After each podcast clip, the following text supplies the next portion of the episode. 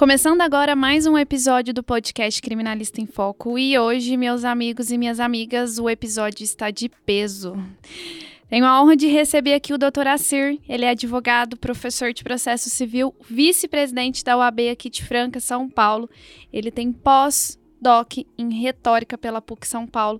Então é um prazer tê-lo aqui nesse episódio. Doutora Ser, muito obrigada por aceitar o convite e estar aqui conosco nesse, nesse canal. Eu que agradeço, doutora Fernanda Cruz. Parabéns aí pelo podcast, né? Criminalista em Foco. Olha que lindo o nome, né? Ela já começou falando aqui que era de peso. Eu, se eu pegasse essa palavra peso, o que que te remete? Será que eu sou uma pessoa uma autoridade, obesa? Não. Oh, não, uma autoridade, isso. Então, e é isso que nós vamos falar hoje, né, Fernanda? Uhum. Sobre os efeitos que as palavras podem produzir dentro de um contexto jurídico, né? É muito Exato. importante a gente pensar que as palavras, elas saem, mas a gente pode pensar no emprego de uma palavra, mas aquela pessoa que vai ler uma sentença Entender pode entender completamente diferente, né? Muito bacana. E só fazendo aqui uma introdução rápida, é, o começo é muito difícil. Eu sou uma jovem advogada, formei em 2016. E o Dr. Assir foi uma pessoa muito importante na trajetória. Sabe aquele, aquela pessoa que realmente te dá a mão e fala: Não, é difícil mesmo, mas vamos junto que vai dar certo. É, no começo, vários conselhos, oportunidades de dar entrevistas, de gravar, de estar na UAB, de participar das comissões, enfim.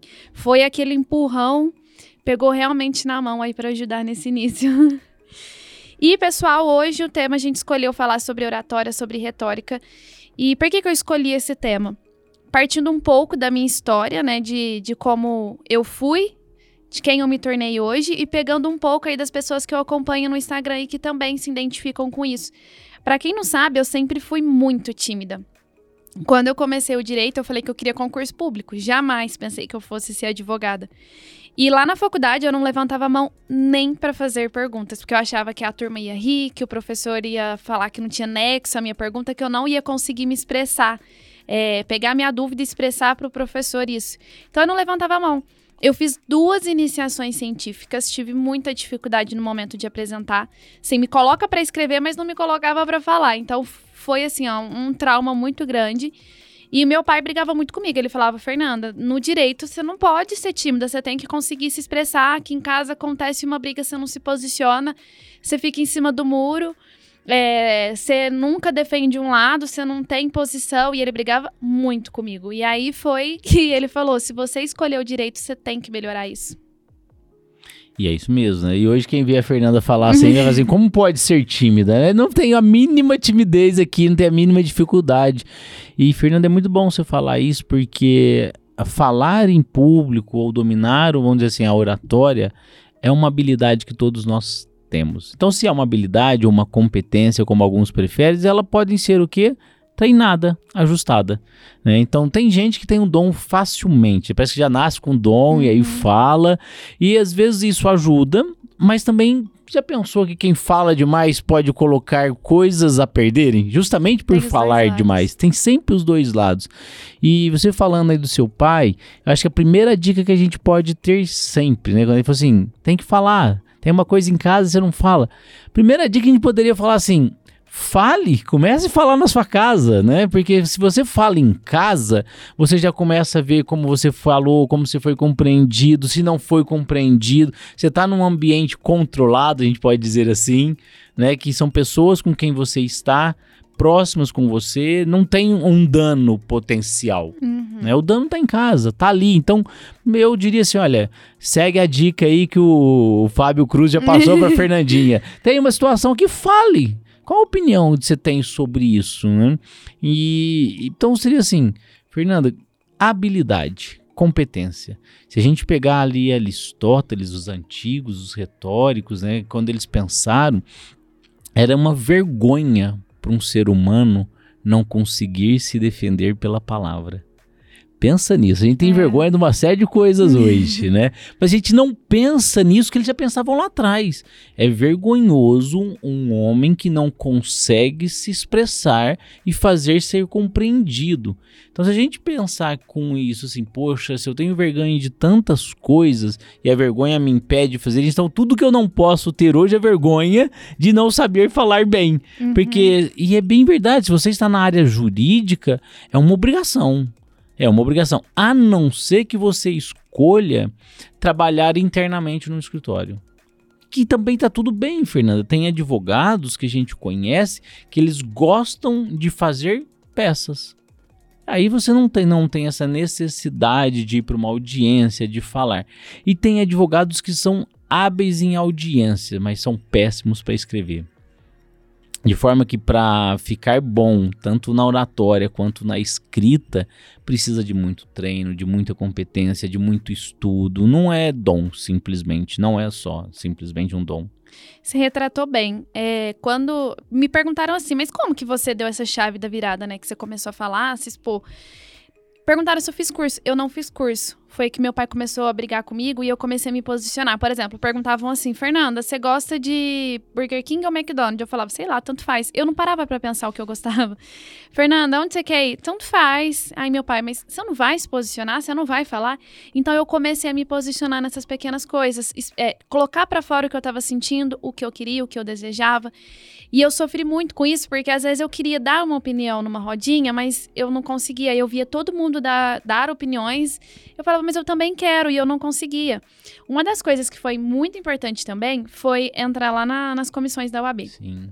Porque a comissão do jovem advogado formava uma roda. Então, cada um tinha que falar um pouco sobre você, se posicionar, contar essa história.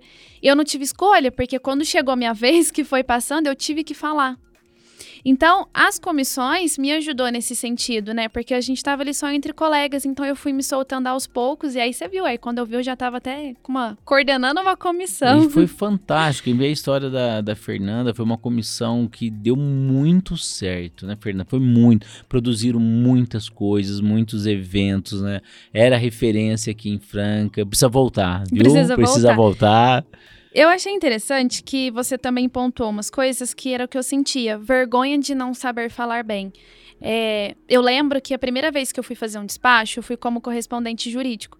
Então, o escritório de São Paulo me contratou para fazer o despacho. Eu lembro que era recesso, fórum fechado, e eu lá no corredor com, meus, com os meus papéis, né, uhum. né, caminhando em direção à sala de audiências, e eu escutei da porta o juiz, é, nossa, mas que absurdo esse pedido, que querem tal, criticar. Aí eu falei, meu Deus, eu não vou entrar aqui, porque eu vou, vou entrar aqui na sala para eu falar para o juiz sobre o pedido, ele vai me criticar, eu não vou conseguir me expressar, é, eu não vou conseguir explicar para ele o objeto dessa ação, e eu travei. Então, é muito esse medo de não conseguir sim, falar sim. bem. E o que, que você acha que é, sei lá, possível a gente fazer para mudar isso? Acho que primeiro é reconhecer que todo mundo tem um medo e que esse medo não é ruim. Uhum. Ele não pode ser um medo que paralisa tá, Fernanda? Porque tem, eu vejo muitas pessoas assim, ah, vou perder o medo de falar em público. Mas a partir do momento que você perde o medo, sabe aquele friozinho? Uhum. Você vai falar besteira. Pode ter certeza disso. Então, esse medo, essa cautela é sempre muito bom. Por quê? Te obriga a preparar. Então, assim, falar bem em público não é abrir a boca e falar. Exige o quê? Estudo. Sobre o que você vai falar. Porque senão você acaba falando coisas que você vai cair no ridículo. E aí você uhum. des, é, desconstrói toda a sua imagem.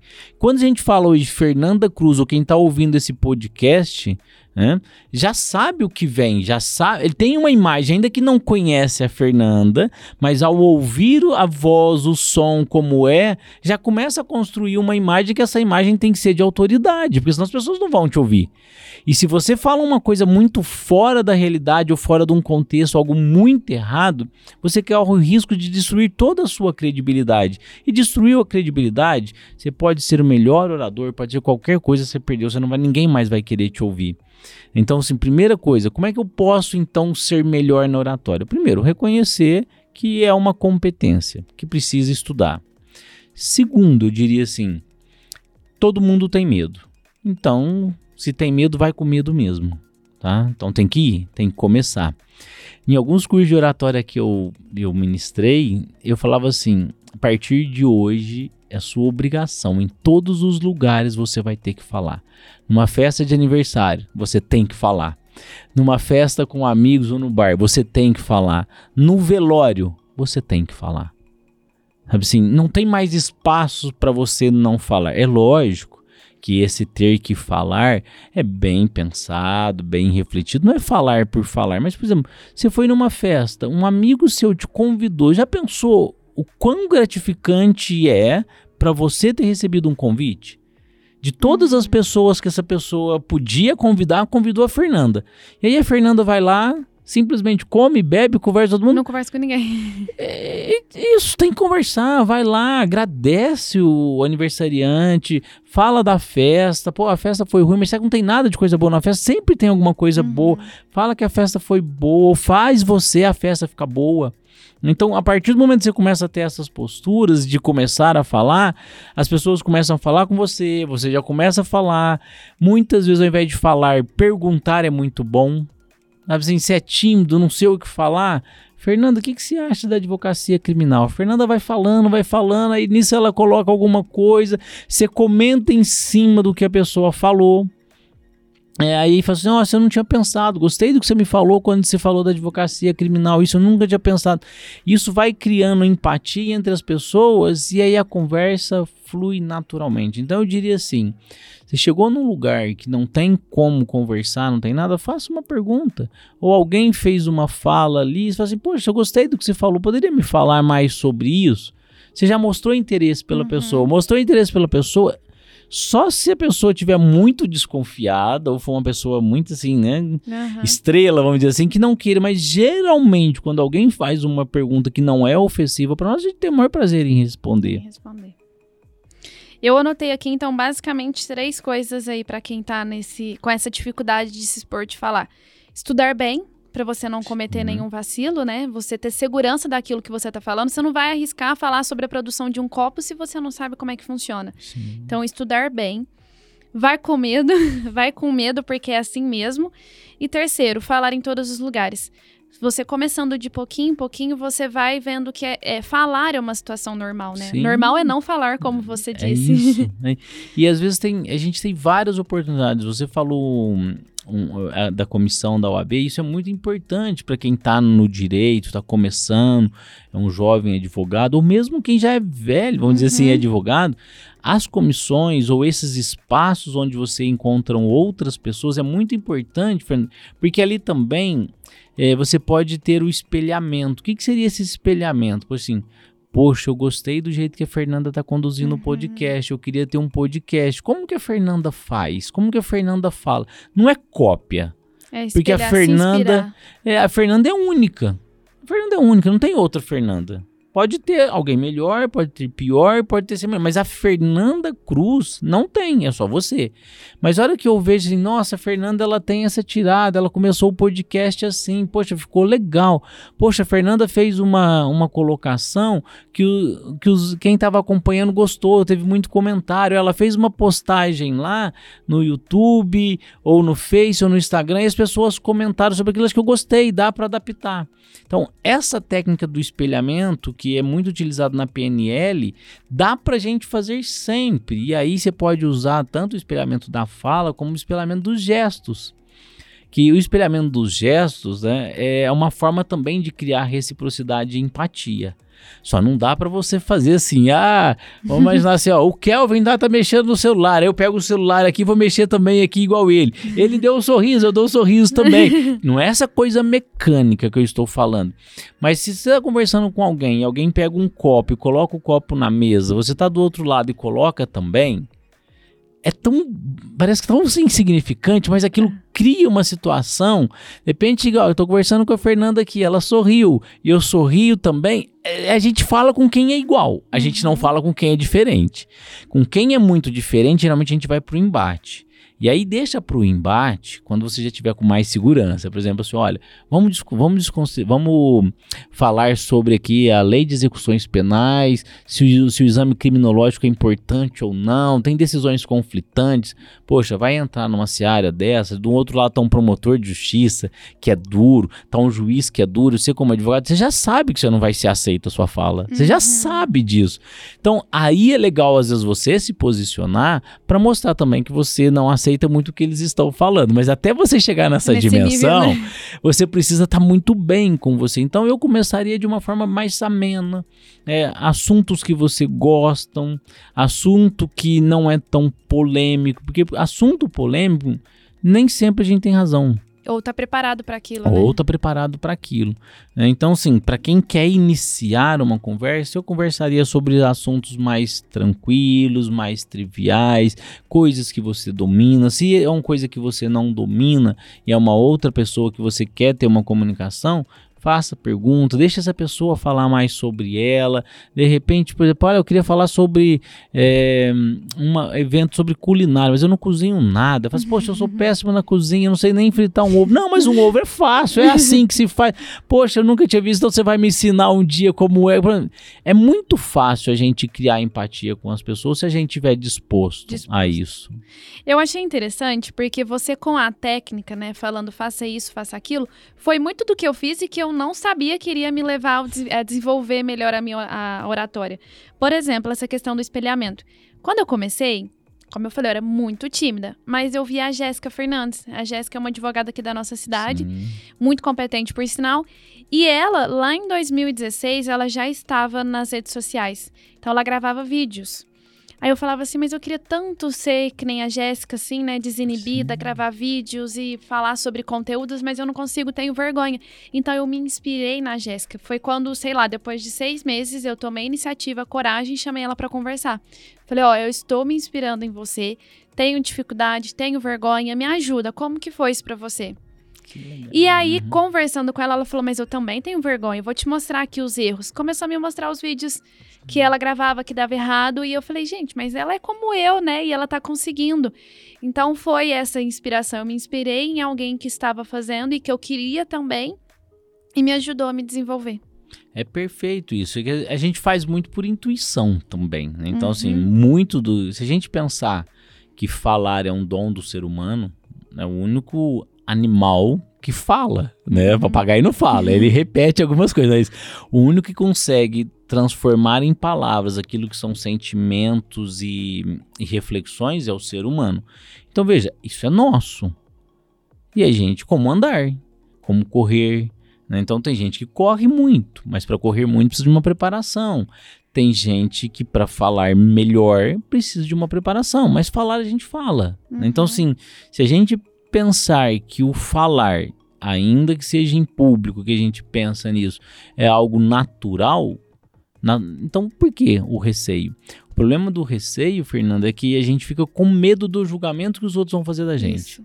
E muitas vezes nós somos carrasco de nós mesmos. As outras pessoas gostam do que a gente está fazendo, gostam do que nós falamos, mas a gente fala assim: eu não gostei daquele é. podcast, é. eu não gostei daquilo lá, eu falei isso, saiu um erro ali, porque nossa, a produtora lá tinha que ter cortado a hora que eu falei uma conjunção errada ali, uma concordância.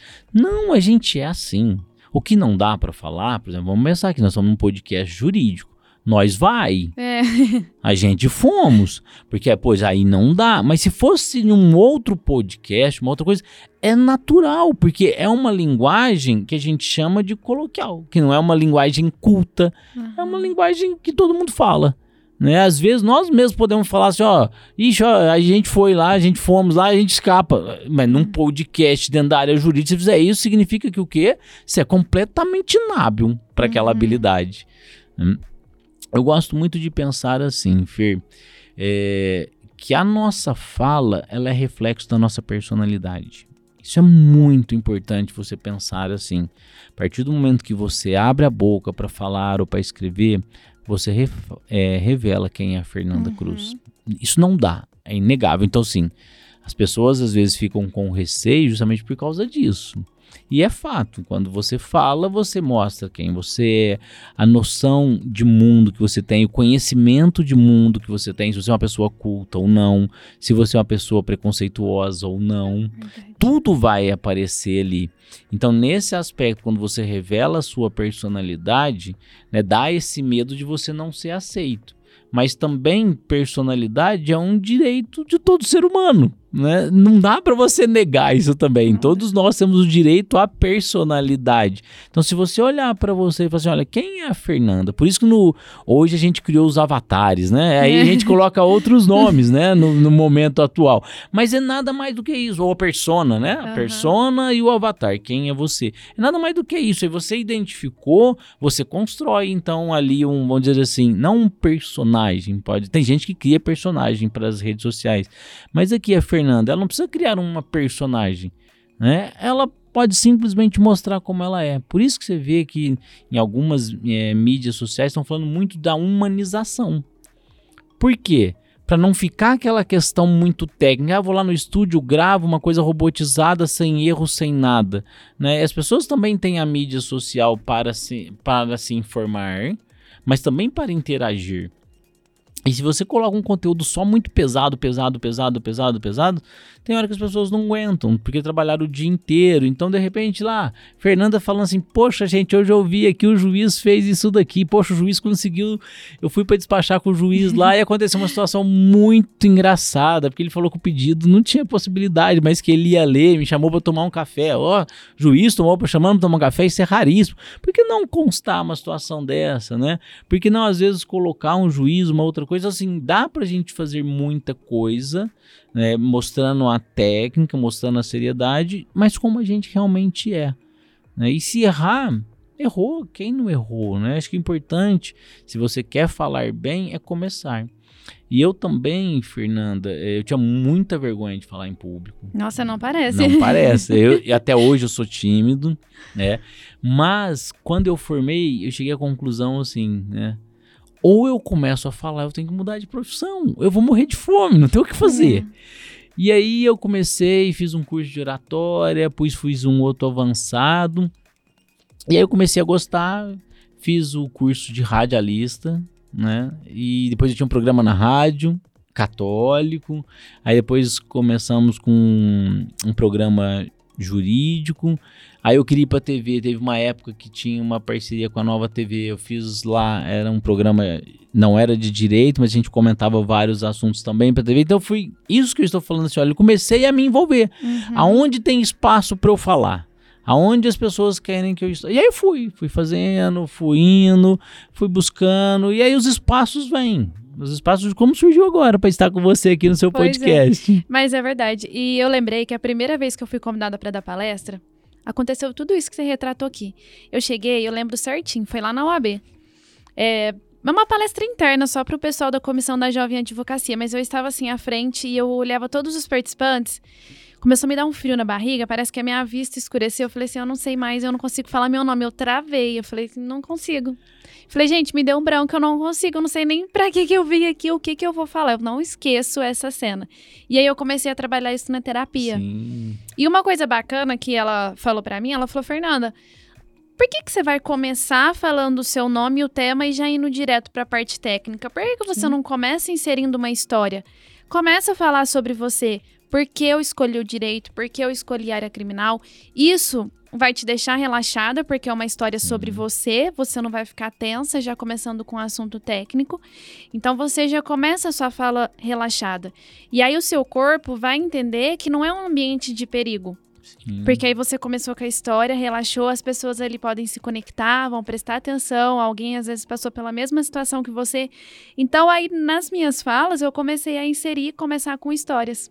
Acho que todo mundo deveria fazer terapia. Ao contrário do que as pessoas acham que terapia é para doido, não. Acho que terapia, como hoje está muito em voga mentoria, acho que todos deveriam fazer. Acho que é regra básica para quem está no direito. Porque a gente lida com muitas frustrações, A gente muitas expectativas, né? a gente tem muitas vitórias, mas muitas vezes você não é compreendido, às vezes você vê a injustiça na sua frente, você fez de tudo, tinha certeza que aquilo ia mudar e não mudou.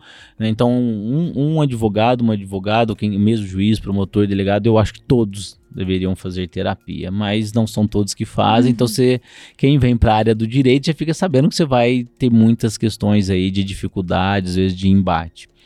É, o que a terapeuta falou, Fernanda, faz muito sentido, né? Porque esses tremores que a gente sente, calafrio, dor de uhum. barriga, passar mal, vista escurecendo, uma das teorias é porque, assim, é, todas as vezes que a gente está diante de uma situação que gera medo, nosso corpo, né? Isso lá da época que, né, dos nossos ancestrais aí, é, nós temos o que? Começa então a acelerar o batimento cardíaco, o fluxo sanguíneo começa a aumentar, por quê? Para você correr, é para você ir embora. Uhum. Só que quando você tá diante do público, você não pode correr. Não. E aí fica o seu cérebro, correr, o né? coração, né? assim: foge daqui, foge daqui, essa situação é de perigo.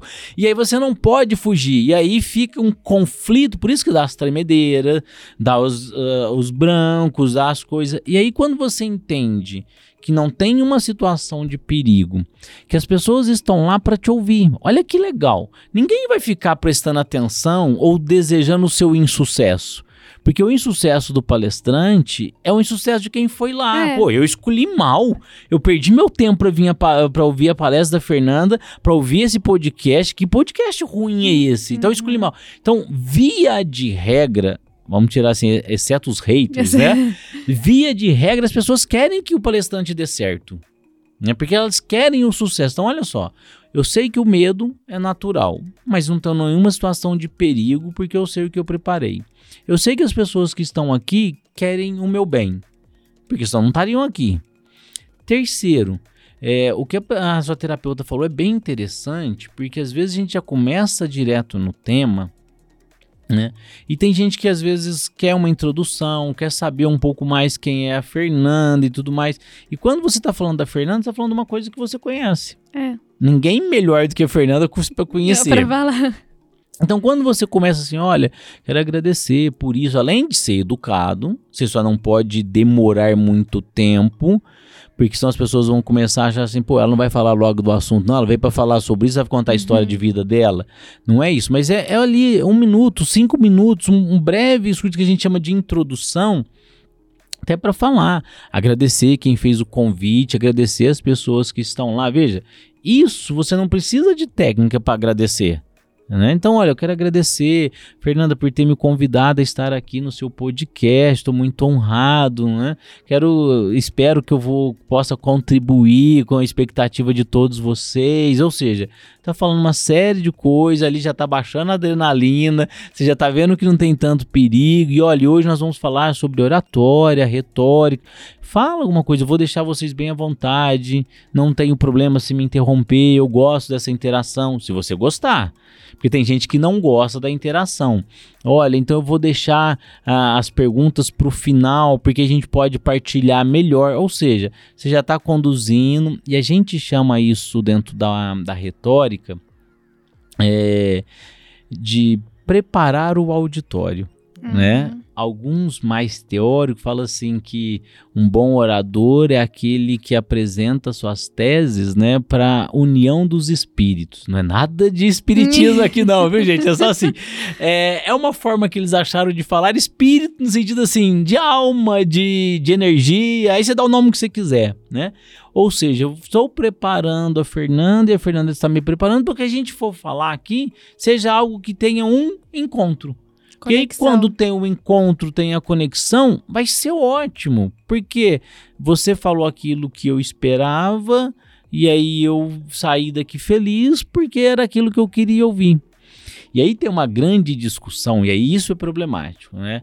Entre o que o orador, né, vamos dizer, o que o palestrante quer falar, do que o ouvinte ou o auditório pensa sobre o assunto. Sim.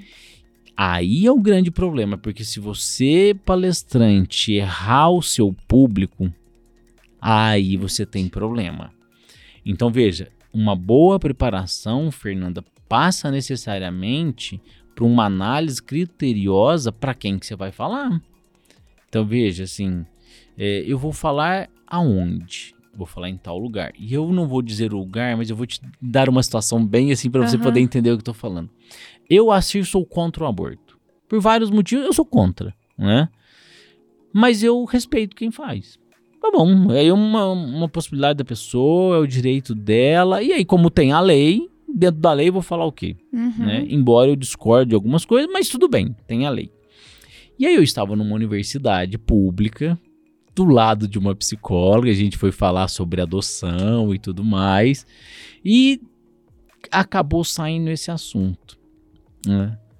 A psicóloga falou assim: eu sou favorável a qualquer mulher que queira fazer o aborto, em qualquer circunstância. Nossa, a hora que ela falou aquilo, né? Eu nem pensei que eu tava numa universidade pública, pensa na situação, né? E eu falei assim, eu discordo de você, sou totalmente contra. O dom da vida é isso, aquilo outro. Eu comecei a defender a vida, não sei o que, e aí começou a levantar, era no serviço social. E aí começou a levantar umas alunas, onde já se viu, o senhor não fala, o senhor, tá, o senhor não conhece Aí às vezes você fala uma fala realidade. brilhante o tempo todo, chega no final. Olha, quase que me jogaram lá de cima do andar. Mas eu mantive firme, porque também eu acho assim, quando você se posiciona, você também você não tem que agradar todo mundo. Mas veja, é- eu fui lá, eu deveria saber que naquele ambiente, ao falar da forma que eu falei, eu não seria muito bem aceito. Teve gente que adorou. Poxa, adorei a sua postura de falar justamente porque esse pessoal, esse pessoal acha que eles podem tudo, não é isso. Mas teve uma parcela lá muito significativa que não queria que eu estava lá. Teve uma das moças que falou assim: olha, eu lembro até hoje, né?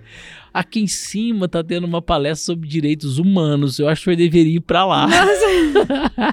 e eu, com muita tranquilidade, falei assim: a gente poderia ir juntos, né? Porque já que você é tão favorável a acabar com a vida, não dá pra falar sobre direitos humanos se não tem vida. Vamos pra lá então. E aí ficou, não, não, não. Aí, ou, seja, é legal porque você gera um posicionou. embate, se posicionou e tudo mais.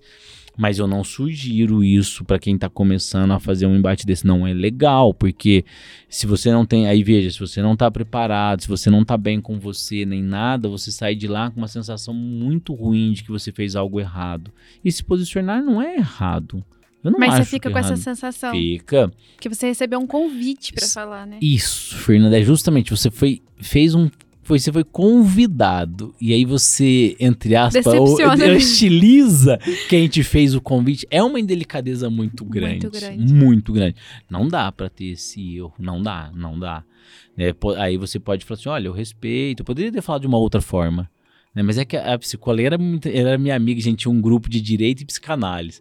Então a gente, um gosta do outro, falava muito sobre essas coisas, então entre nós não tem Você problema. sentiu liberdade Ah, também. do jeito que ela falou, desconsiderando ali o Assir e mandou ver, eu respondi pra ela como se estivesse no grupo. Veja, no grupo a discussão é extremamente saudável. Que a gente ia discutir, falar as teses, teorias, mas naquele ambiente onde você não tem controle do sentimento das pessoas, teve uma repercussão muito boa, mas teve uma repercussão bem negativa, né? Mas pra mim que foi ótimo. Quem gosta de lidar com essas questões Com da, da oratória, do convencimento, da persuasão, é ótimo. Mas você tem que chegar uma hora que você tem que ir pra esses lugares. Porque senão também a Fernanda, imagina se a Fernanda falar nos podcasts dela tudo que todo mundo fala. Qual é o Não. diferencial da Fernanda?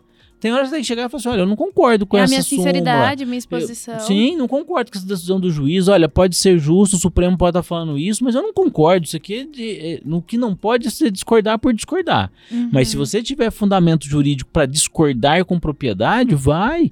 E se for o caso, por que não levar? O Supremo tá tão errado que eu vou levar isso aqui para a ONU. Eu vou discutir lá na Câmara de Direitos Humanos. Não, não pode deixar uma situação dessa.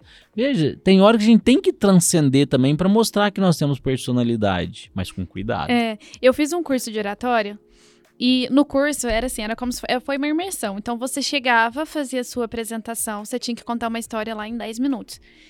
E aí depois a gente passava pelo curso e no final repetia a exposição para ver a diferença. Sim. E o pessoal, teve uma galera que no começo é, iniciou a exposição contando uma piada da internet, um meme. E aí levou um puxão de orelha. Falou assim: como que você inicia a exposição falando de um meme, uma piada? Você não conhece o público. Sim. E se for um público mais velho que não tá conectado na internet, ele vai ficar perdido. Vai falar assim: Ixi, essa palestra não é para mim, porque eu não sei o que É ela tá mesmo. falando, eu não sei essa piada, então eu não vou entender todo o restante. Ou você não tem esse cuidado para ver com quem você está conversando. Imagine que você vai sei lá, ministrar uma palestra para uma religião específica, religião evangélica. E aí você não conhece o público e critica essa religião. Ou você não conhece as pessoas que estão lá e, e não, não conhece que é só estudantes e começa com uma linguagem rebusta, é, re- rebu- Rebuscada, robusta, né? é. E aí é isso, você tem que conhecer o seu público para não dar errado. E, e é muito importante você estar falando, Fernanda. Vou dar alguns exemplos, por exemplo, algumas siglas LGBT. Pois né? é. E aí é oh, tá tão grande que parece que eles vão ficar no LGBT+, eu não sei, o LGBTI+, uma coisa assim, porque são vários que eles estão colocando. Mas veja, dentro desse ambiente, a gente poderia fazer um universo discursivo, tem muitas palavras que são muito características, de forma que se você for chamado para falar para um público desse, um descuido da palavra significa que eles não vão te ouvir mais. Hum. Por exemplo, homem trans. O que, que é um homem trans? né? Você pensa assim, "Ah, como assim? É uma mulher, veja, ela é mulher biologicamente, mas que se apresenta como um homem. Se você chamar de ele ou ela e ela quiser que se chama de ele, Pronto. Acabou, já errou, não, não vão te ouvir mais, você vai ser hostilizada. Quer ver um outro exemplo? Pessoa com deficiência. Isso já foi débil mental, excepcional, retardado, portador de necessidades especiais. Hoje, se você usar qualquer dessas palavras, você vai ser, rece- vai ser afastado. Hoje é pessoa com deficiência. Só isso, porque ninguém porta deficiência. Né? Ninguém que vai portar. E olha, quando você fala assim, pessoa com deficiência, você humaniza, porque todos nós temos. Né? Tem deficiência intelectual, tem deficiência visual, né? depois dos Uhum. 40 não tem como, o Uhum. óculos aparece mesmo, né? Chega uma certa idade, também a gente começa a ter a memória mais fraca, né? Tem gente que é bom em matemática, eu sou péssimo em matemática, eu não sei nada, Fernandinha, não sei nada, nada. Pensa numa pessoa ignorante. Então assim, eu sei fazer a- a- aquelas contas básicas, qualquer conta mais profunda eu não consigo. Então assim, se você for olhar, eu tenho uma deficiência em matemática. Não tenho, talvez, na língua portuguesa, não tenho, talvez, na comunicação, na expressão. Não sou atleta, então eu teria deficiência. Então, veja, ser deficiente também é nosso, é humano. E quando a gente tira dessa normatização, né? Normal, quem que é normal? Normal depende do que você vai estabelecer como padrão. Então a deficiência também passa a servir dessa forma. E aí é legal que todos esses movimentos que nós vamos vendo, Fernanda, seja do LGBT, da questão do racismo, das pessoas com deficiência, tem um, um componente muito bonito que é o afeto. né? De olhar para as pessoas ditas vulneráveis, né? Vulneráveis porque a gente espera de, de viver em sociedade uma série de condições, muitas vezes econômicas, né? A gente tem como normal aquele que trabalha, ganha seu dinheiro e não depende dos outros, né? E tudo aquilo que sai fora disso, né, que não é da norma, é deficiente. E aí, veja, a gente coloca alguns paradigmas. Você tem que ser homem, bonito, com condição financeira, ou Kelvin, né? Aí pronto, você olha pro Kelvin, maravilha, não é isso? Tá pronto ali. Aí saiu do que a gente estabelece como norma, deixa, passa a ser deficiente. E é muito perigoso a gente definir como normal. Então, melhor hoje a gente pensar outras coisas, como por exemplo, que a deficiência também é normal. Uhum. Que ter uma, uma vamos pensar, orientação, olha, outro verbo. Antes era, é, como é eles chamavam? Era uma condição, depois passou a ser orientação, já foi escolha. Então veja, vai mudando. E se você erra essas palavras, significa que você não está é, em sintonia com aquele auditório. Então, uma dica importante que a gente poderia colocar, Fernanda, é essa. Fui chamado para fazer uma palestra. Sabe assim, para quem eu vou falar? Para quantas pessoas eu vou falar? Em que lugar eu vou falar? Se é um lugar, um, é, um auditório, eu sugiro ir lá nesse auditório antes. Vai. É, ou se não der para ir antes, chegue antes. Por quê? Vai lá, vê aonde você vai estar, tá, onde vai estar tá o microfone, vai passear ali no lugar. Eu gosto quando as palestras são presenciais, eu sempre acho que o palestrante deve chegar antes. É. Muito tempo antes, para quê? Para ele preparar, para ele ver. E quantas vezes você tá ali tomando um café, tá tomando uma água, chega alguém e aí nem sabe que talvez que você é o palestrante, ouviu ali, ou se sabe. Imagina, de repente, é, olha, vou ter a possibilidade de encontrar a Fernanda Cruz, alguém que te acompanha pela internet, ver você ali. Vai ficar numa satisfação de poder estar tá com você, de poder te abraçar, de poder trocar um cartão, de poder trocar uma coisa. Fernanda, isso é tão ótimo, tão bom, porque às vezes esse encontro você leva para sua palestra. Verdade. Né? E quantas vezes tem uma fala ali que você tava ali tomando uma água, um café e viu a pessoa falou assim: Nossa, olha, aconteceu isso, aquilo. Eu falei assim: opa, isso é legal. Isso é legal. Pra... E aí, sem falar nada, no meio da palestra você solta aquilo. A pessoa tá vendo? Olha lá, nossa, quer dizer, são todas técnicas que você traz que enriquece e que aproxima. Verdade. Comunicação nada mais é do que aproximação. Você sabia que uma. É, na minha área, eu já fui criticada por não usar o termo reeducando. Eu organizei um evento na UAB, na época uhum. que eu era uhum. coordenadora, e era para falar sobre remissão por leitura. E na palestra, acho que o título veio com pessoa presa.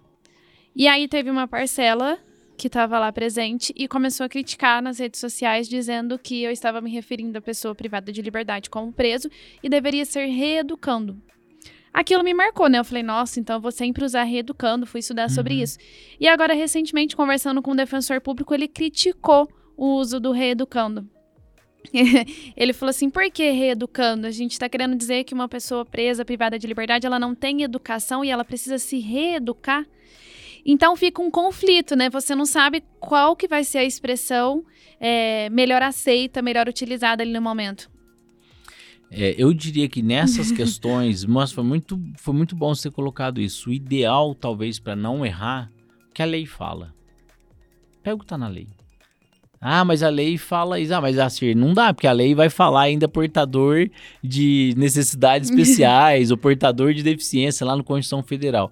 Mas veja, mas a Constituição é de 88. Depois, em 2015, nós tivemos o Estatuto da Pessoa com Deficiência. E o Estatuto da Pessoa com Deficiência é mais recente, já traz uma outra abordagem. Então, fica com o que é mais recente. Então, se a LEP trata como reeducando, fala sobre reeducando. Qual é a nomenclatura que mais tem sido aceito na LEP? Quais alterações que estão tendo? Olha, teve alguma mudança? Continua mudando, usando o mesmo termo? Então, vou usar o termo que está na lei. É, eu tenho usado sentenciado, condenado é. nesse, nesse termo, nesse sentido. É, amei as técnicas que você trouxe aqui para, no caso de exposição, palestra e tal. Eu queria que você comentasse um pouquinho se existe técnica para você fazer uma audiência, um despacho, uma sustentação oral. Igual você comentou aqui, uma preparação. Tem toda uma preparação quando é palestra, essa questão de chegar mais cedo, de você contar uma história, de você reconhecer o ambiente. Mas e no caso de um despacho, uma sustentação oral, por exemplo? Porque o nosso medo, o que, que é? Eu vou chegar para fazer um despacho, vai ter uma autoridade lá. Alguém que, entre aspas, tá um patamar acima. É um juiz, é um desembargador. E aí isso já trava. Você fala assim: não, ele, vai, ele não vai aceitar o meu pedido e você já vai com medo. Mas existe alguma técnica para se preparar nesse sentido? Sim, primeiro, saber que poucos juízes são muito afeitos a querer despachar como advogado, tá? Que não deveria ser assim. Não deveria. A regra é que todos os juízes, pelo Estatuto da Advocacia, quando tivesse um advogado querendo despachar, a primeira coisa é ele atender. Pensa o seguinte: juiz não está fazendo favor em te atender. É obrigação dele, tá? Obrigação. É certo também que o fato de ser obrigação, você não vai chegar lá abrindo a porta e falar assim, eu vim despachar. A casa é minha. A casa é minha, né? Então, veja, geralmente dão os problemas com isso. Eu sou muito, eu vou falar o que eu faço, tá? Não tô falando que seria o, o correto ou incorreto. Eu sou muito de respeitar o lugar do outro.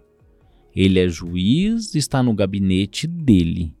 Eu sou advogado e preciso despachar. Então eu advogado, preciso entrar no gabinete dele. E basta pensar o seguinte: se alguém entrar na sua casa abrindo a porta de uma vez, você vai ficar feliz? Não. No seu escritório? Não. O que, que você espera? Que pelo Educação. menos a pessoa trata com educação. Então, eu sempre parto do princípio assim: primeiro, como é que esse juiz é? Ele tem algum assistente? Porque tem juiz que você não fala sem antes falar com o assistente. Não adianta você forçar. Porque, veja, você está querendo Impor mudar. as regras. É, e aí você quer que o juiz te ouve, mas o juiz já colocou uma coisa até, que, é- até como filtro para poder saber, né, e tudo mais. Não, agora o juiz não pode também não te ouvir porque já ouviu o escrevente. Uhum. Então, assim, eu, ao contrário de alguns advogados que brigam quando se deparam com isso, eu não tenho problema nenhum em falar com o escrevente, olha, eu preciso de- despachar com o juiz. Eu acho que ali sim, na hora de despachar com o juiz, talvez valorizar, Fernanda, um pouco mais das emoções, que é algo que no direito a gente esquece, que na retórica a gente chama de paixões.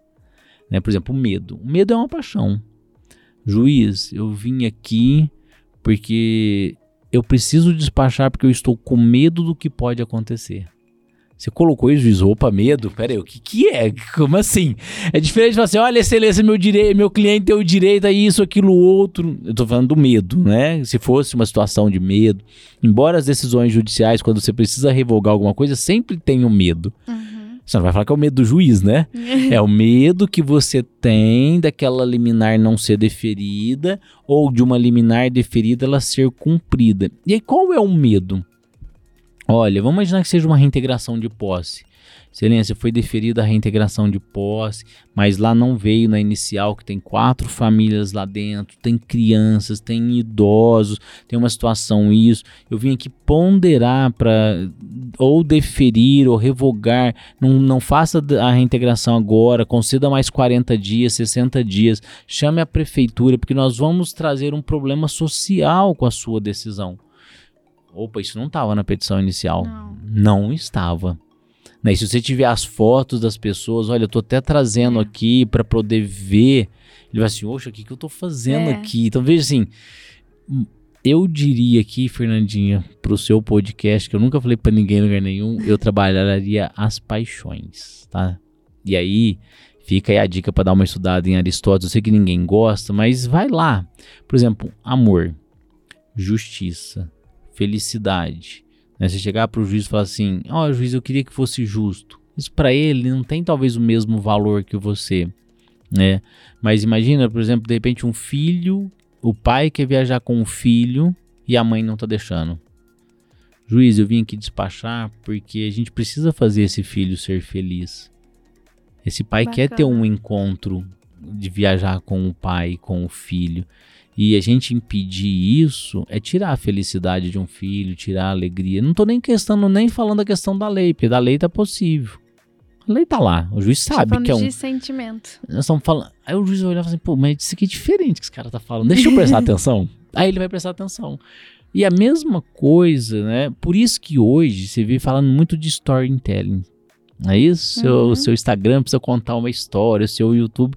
Isso não é de agora. Eles mudaram, deram um nome novo. Nome, O novo é o nome é nome novo. Nutella. É, não.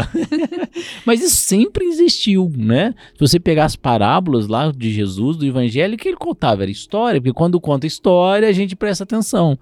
Então, não tô falando que você vai chegar para um juiz e começar a contar história, não é Uhum. isso.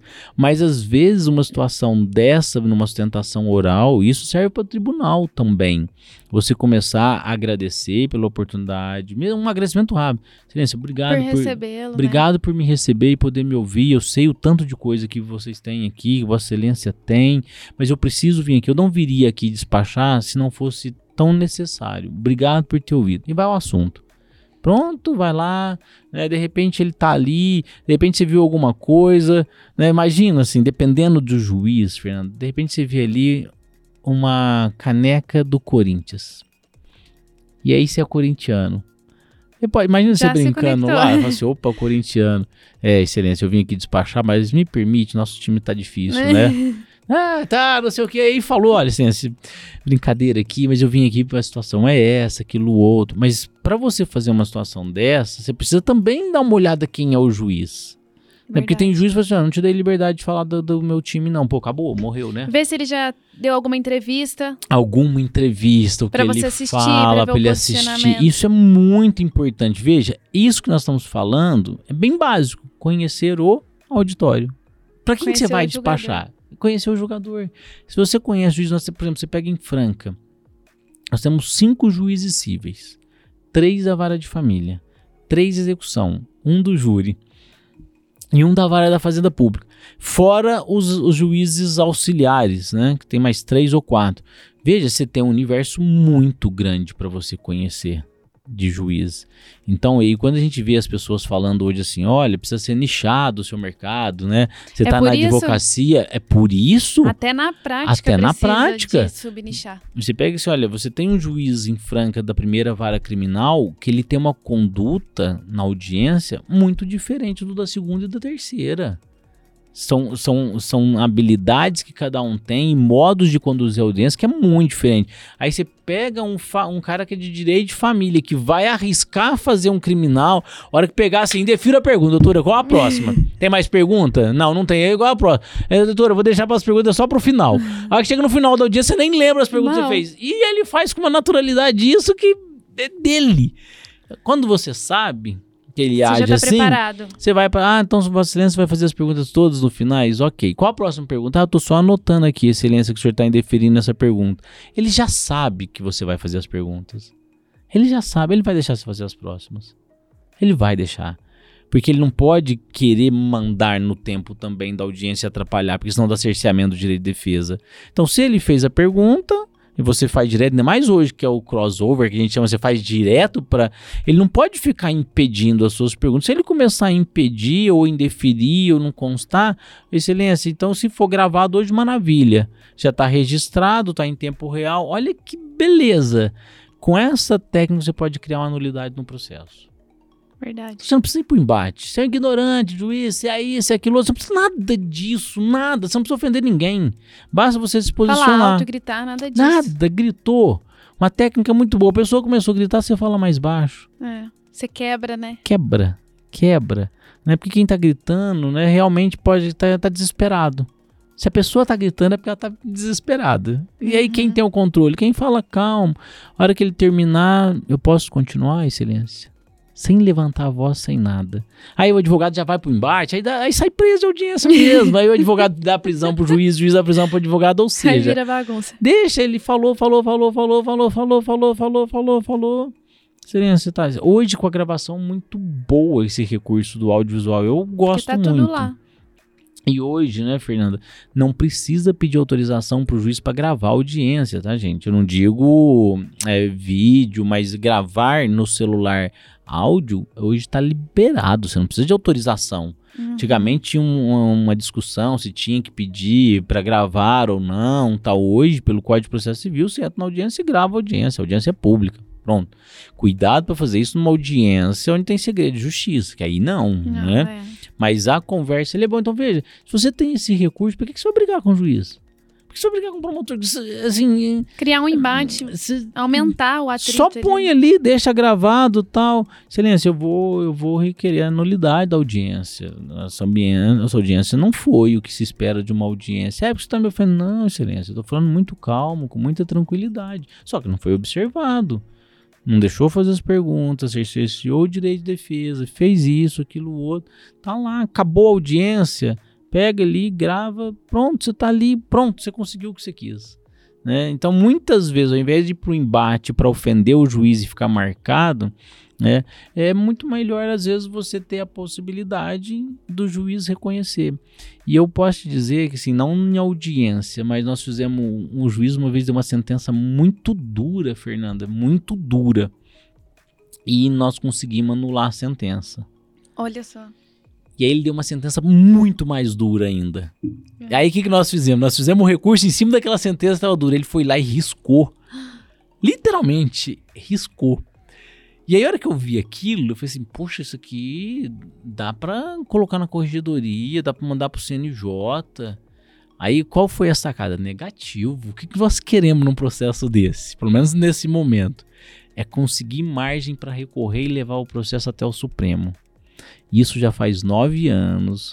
O cara tá em liberdade porque o juiz riscou a nossa peça. Que bacana. Olha que, sabe assim, e o juiz me recebe com total naturalidade. É, eu respeito, a gente se conversa, já trocamos vários assuntos, nunca teve um problema em audiência. Ele sabe que ele fez isso, ele sabe que eu posicionei, mas o respeito não pode perder. Porque a partir do momento que você perde o respeito, aí fica quase que impossível. Você tem que começar a pedir suspeição do juiz. Uhum. Então, olha para você ver, quando você domina essa habilidade, você consegue coisas com o processo sem precisar hum, levar para um estresse, né? É, eu lembrei de uma história, né? Um despacho que eu fiz e que me marcou muito, que tem a ver com isso que você trouxe. Despertar sentimentos. Era um caso de prisão preventiva decretada, porque ele, o casal se desentendeu. Então, aí o acusado é, foi atrás da vítima para tentar pegar os filhos, porque ela falou: você nunca mais vai ver eles, eu vou sumir, vou mudar de casa. Então ele foi atrás dela e teria ameaçado. Falou: se você não deixar eu ver os meninos, eu vou te matar.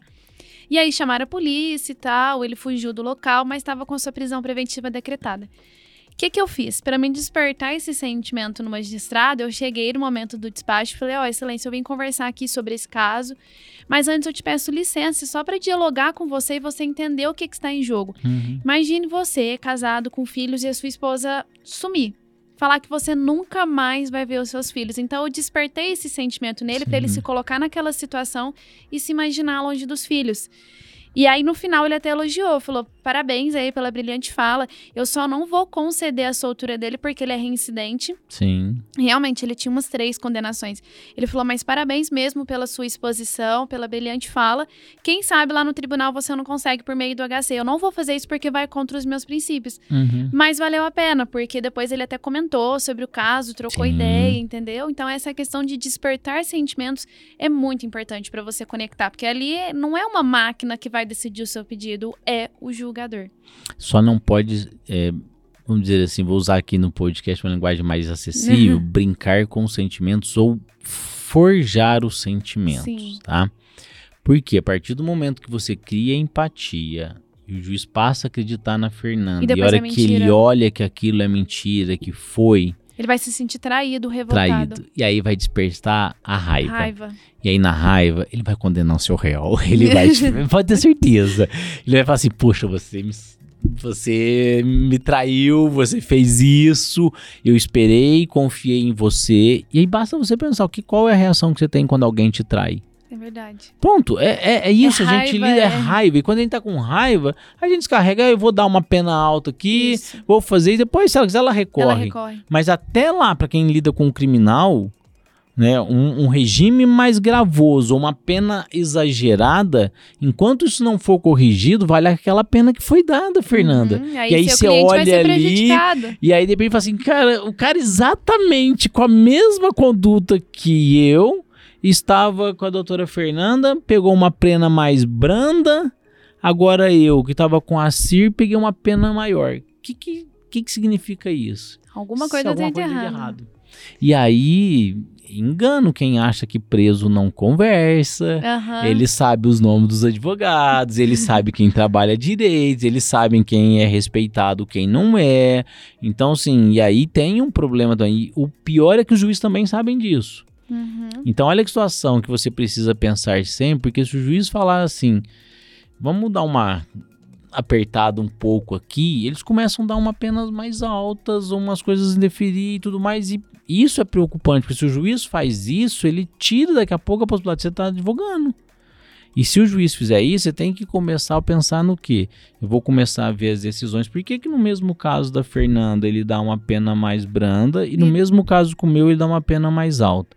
Todas as vezes que tem outras pessoas na mesma situação, ele trata dessa forma. Por que só o meu é assim? Junta isso, suspeição e impedimento.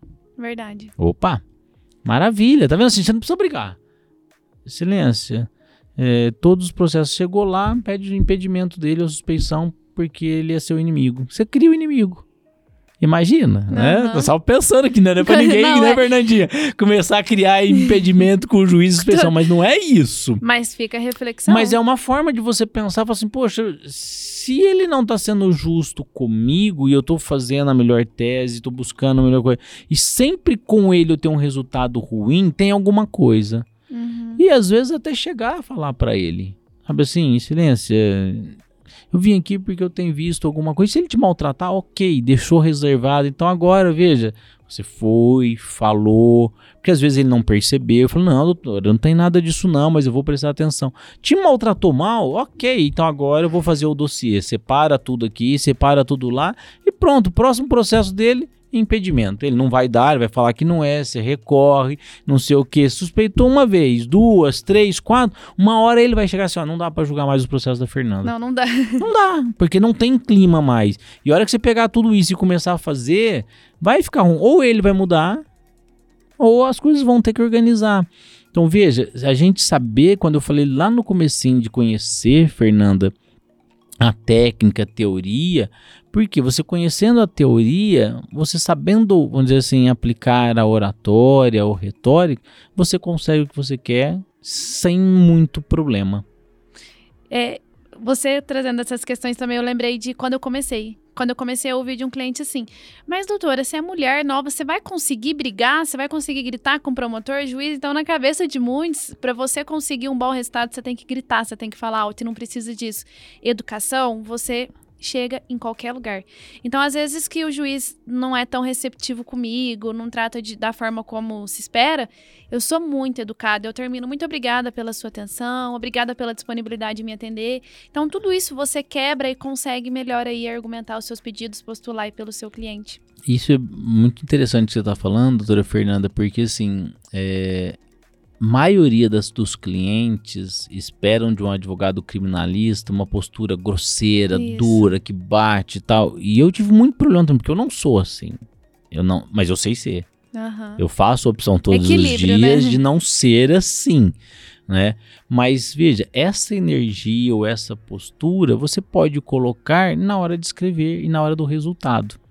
Então, como que eu fiz para barrar isso também? E é falando para o cliente.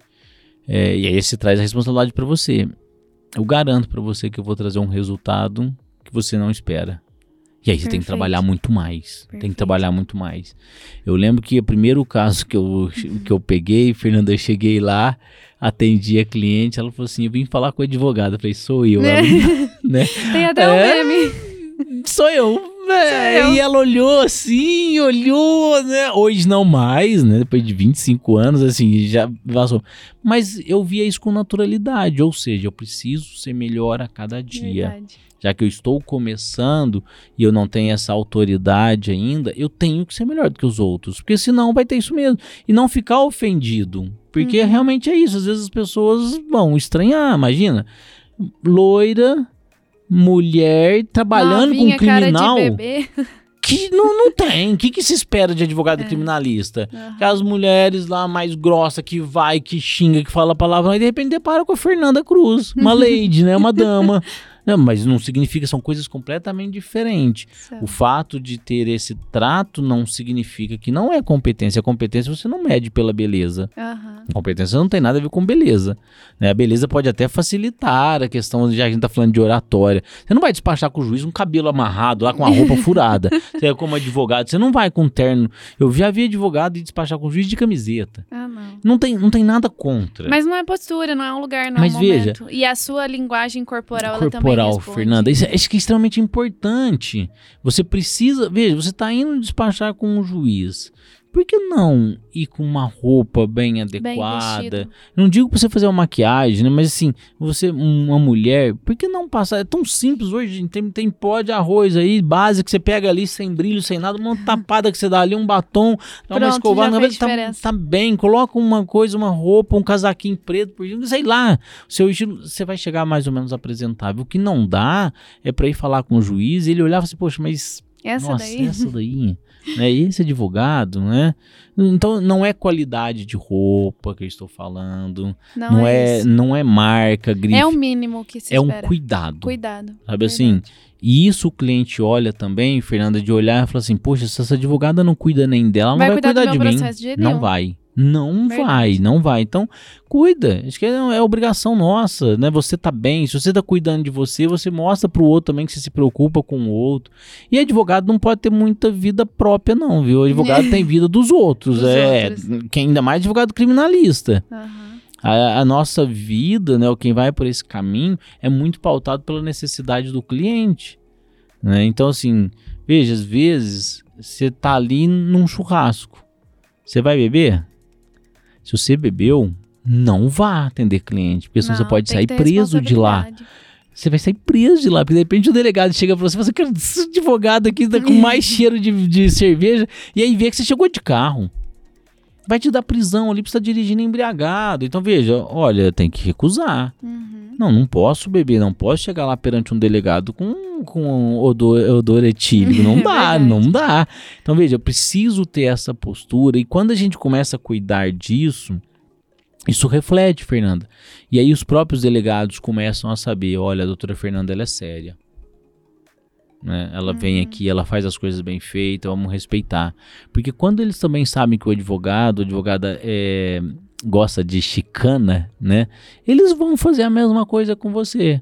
Eles te chamam lá, você chega lá, vem falar pro delegado, não tá, ele já tá interrogando o cara lá do outro lado. A hora que você vai atrás de um outro lugar, já trouxeram pra cá, a hora que você chega lá já tá pronto, o cara já assinou, já não fez mais nada, já acabou o flagrante, não tem o que fazer.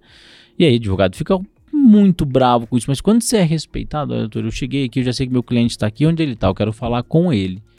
Ah, doutor, não, olha, é, Estatuto da Advocacia, eu me permite eu estar com ele, eu quero estar. Perfeito. Senão eu vou pedir a nulidade do seu flagrante. Ainda mais agora com audiência de custódia, é a melhor coisa. Melhor coisa. E hoje com o celular, Você doutor, pode eu- é, filmar, Nossa, registrar, fazer tudo. Olha, doutor, eu vou então gravar a nossa conversa. O senhor não vai deixar? Eu tô gravando. Eu vim aqui, eu preciso ver, eu quero estar com ele. Não tem por que o senhor segurar ele, eu acabei de chegar, eu quero ver. Ah, nós estamos falando com ele. Não, o senhor não pode falar com ele, mas eu acabei de chegar aqui, eu vou falar com ele junto comigo. Por que, que vocês têm que falar com ele sem eu estar aqui? Isso o senhor está ferindo o meu exercício. Faça o seu trabalho, doutor, eu faço o meu. E não tem problema. E aí, veja, você pontuou. você pontuou essas coisas sem ofender, ele já sabe que você de forma é. firme, mas Ele- sem ofender, sem Ele já sabe, atrito. puxa, aqui eu já sei que vai vir, deixa eu... Aí se ele peitar, tudo bem, a autoridade dele, a autoridade sua e o juiz decide. Se você estiver errado, você vai pagar pelo erro que você fez. Só que se ele estiver errado, você vai conseguir liberdade Você do seu vai conseguir cliente. a liberdade do seu Olha cliente. que massa, chega assim, assim, caramba, isso aqui não dá liberdade de jeito nenhum. E o delegado vai lá e dá de presente pra você não deixar você conversar com seu cliente.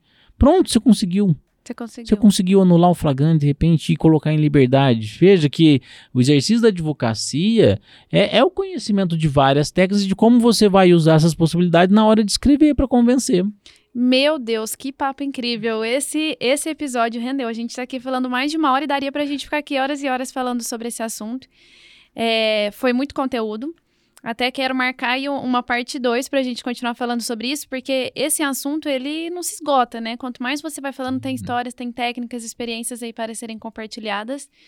E a gente já caminhou aí pro final de, de mais um episódio. Doutora Cira, eu queria te agradecer por toda a sua disponibilidade, por compartilhar suas experiências, compartilhar várias técnicas aqui que é, vai ajudar todo mundo que está ouvindo esse episódio. Então, muito obrigada mais uma vez. Eu que agradeço, doutora Fernanda Cruz, parabéns pelo podcast, sucesso. E para todos que te acompanham aí, fique com a Fernanda Cruz, porque ela é sucesso. Você quer saber sobre direito criminal, tem que acompanhar esse podcast. E eu vou deixar aqui na descrição desse episódio o Instagram do Dr. Acir para você seguir e acompanhar também a produção de conteúdos e aprender cada vez mais com ele. Obrigado. Vejo vocês no próximo episódio.